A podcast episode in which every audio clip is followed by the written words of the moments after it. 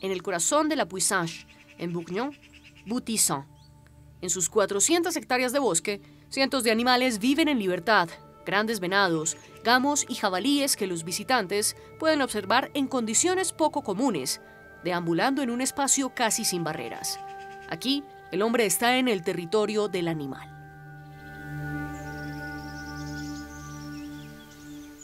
Cuando tenemos visitantes, les explicamos que los animales están en su entorno y que son ellos los intrusos, entre comillas, y que no deben perturbarlos. No deben atravesar las praderas y hacer que se vayan. No deben acercarse tanto a los animales. Deben respetar el lado salvaje del animal, el lado miedoso del animal. Valérie es la propietaria actual de Boutisson. Este parque es una obra de su familia, los Bourgnon, quienes a principios del siglo XX compraron este antiguo priorato y su inmenso parque baldío. Esta es mi bisabuela. Es ella quien adquirió Boutissan en 1919. Hoy fallecido, Pierre Bourgnon fundó en 1968 el primer parque de animales de Francia. ¿Dónde están esas fotos? Estos son el abuelo y la abuela. En 1919 era un territorio abierto. No habían cercas ni concentración de animales como los vemos actualmente.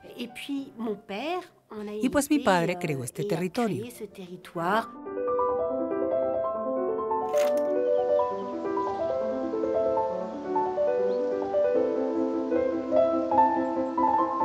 Il n'y a aucun endroit en France, peut-être même pas au monde, où l'on peut trouver en totale liberté 400 à 500 cerfs, biches, daims et chevreuils qui se baladent dans une forêt autour de vous, sans grillage entre eux et vous.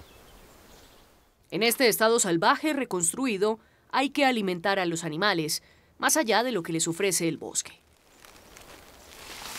Es el trabajo de Jean-François Cornilon, el guardián de Boutisson. En años como este no habrá muchas castañas. Estuvo muy seco. El problema es que tenemos que traerlo todo. Los animales no son autónomos. Estamos obligados a hacer un aporte de 365 días. Cuesta mucho. Nuestro presupuesto anual de alimentación son unos 80 mil euros. A diferencia de la mayoría de los animales del parque, estas ciervas y estos venados viven en un corral, una semilibertad que permite verlos en cualquier momento del día y favorece su reproducción. El interés es que van a hacer ciervos que serán muy grandes después a edad adulta. En Francia tenemos la reputación de tener venados muy lindos. En este territorio donde el hombre nunca ha estado tan cerca del mundo salvaje, el bramido del venado es la reunión importante de los enamorados de la naturaleza, y de los fotógrafos de animales.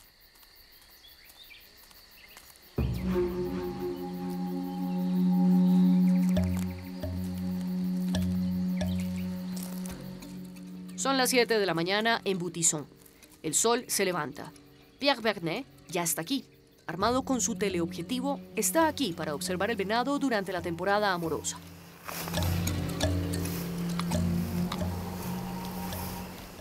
Pierre está pendiente de cualquier grito, cualquier movimiento. Gracias a su paciencia, un venado aparece.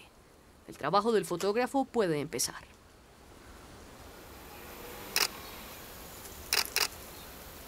Alors on les emmerde pas les animaux, on est, euh, on est à une cinquantaine de mètres.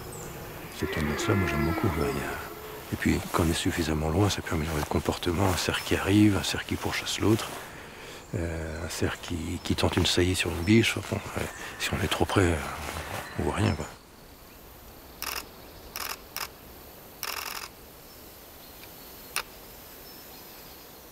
Euh, la photo animalière, ça, c'est une rare discipline où on peut avoir autant de, frustration totale que de bonheur. Donc quand il y a du bonheur, on en profite. Pierre trabaja desde hace muchos años en medio de la fauna salvaje, pero aquí los grandes venados se han acostumbrado a la presencia humana, lo cual facilita su trabajo. Je suis jamais revenu bredouille euh, de Boutissin. Alors des animaux, on en voit toujours. Après, euh, comme les animaux sont quand même relativement cool, ça permet de soigner les cadrages, de, de faire des essais de lumière, de changer d'objectif. Euh, ça, ça, pour ça, c'est vraiment bien aussi. C'est un spot. El fotógrafo se va con más de 500 fotos. Volverá el próximo año, porque de aquí a unos cuantos días, Boutisson cerrará sus puertas al público durante cuatro meses. Un periodo durante el cual los animales permanecerán alejados del hombre y se reencontrarán con su vida salvaje.